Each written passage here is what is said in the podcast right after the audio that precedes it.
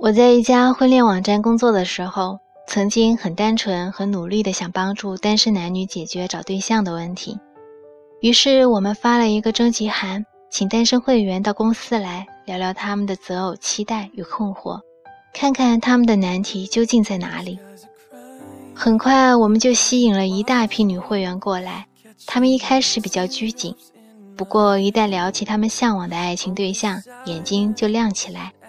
你可以听到一些非常美好、非常细腻、非常激动人心的词汇在会议室里飘荡。而在我们的整个征集过程中，只有极个别的男人愿意和我们聊，而且用词精准、谨慎、实际。我开始意识到，爱情和婚姻是相当一部分女人的宗教。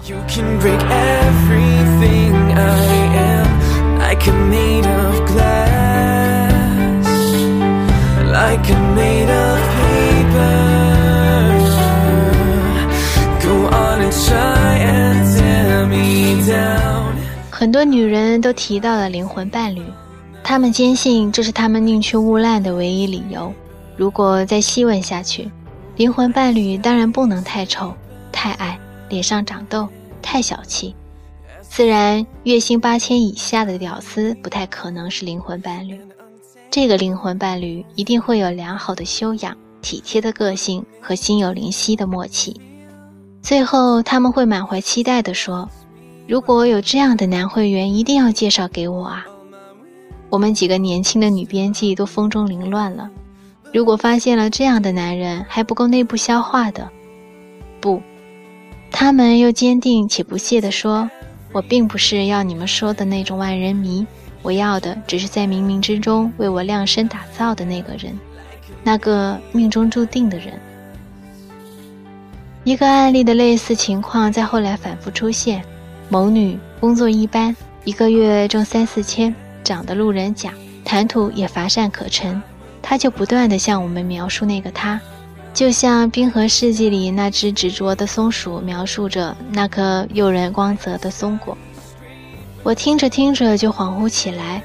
如果一个勉强不会淹死的人说要去拿奥运会游泳冠军，他自己都会觉得好笑。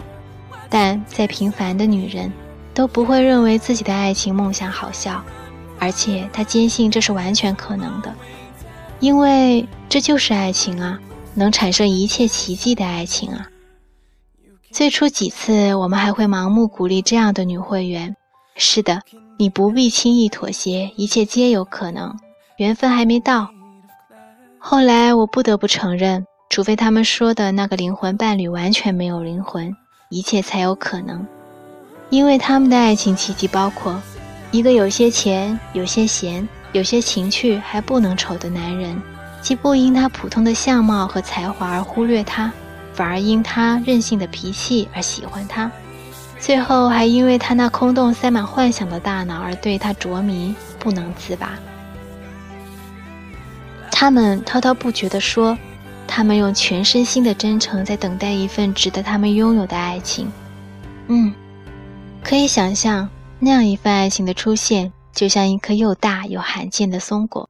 给他们的生活带来香甜的气息和令人羡慕的装饰，一扫原有的单调、匮乏和尴尬，而且还能顺便让他们衣食无忧，就更好了。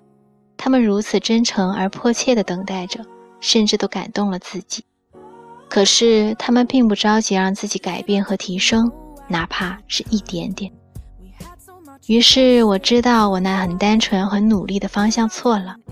要解决他们的难题，做的远远不止介绍对象和心理建设这么简单，那是电影《窈窕淑女》里示范的庞大工程。比如，逼他们对自己狠一点儿，有更体面的收入，学会挑选衣服、打理妆容，还得多和男人接触，了解男人的真实想法，认清自己的局限和需求。听到这里，他们会惊叫：“天哪！”爱情怎么可以这么功利？爱情就是这么功利。不愿意相信爱情功利，常常是不满自己的处境，又缺乏动力和能力去改变，只能寄望于一生中唯一可能出现的奇迹，那个叫爱情的玩意儿。地球上满是狗尾巴草，狗尾巴草只能长出狗尾巴花，结不出松果来。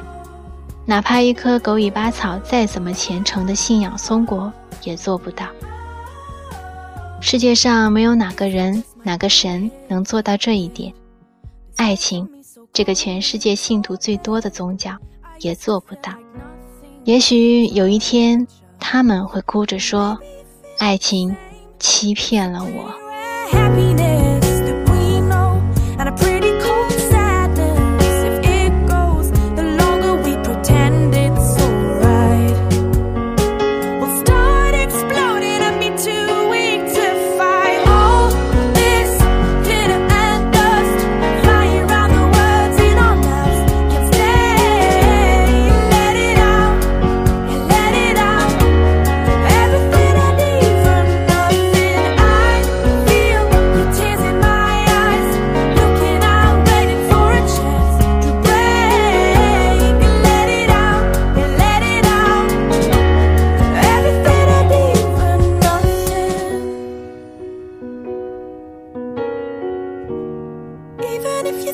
like it's nothing.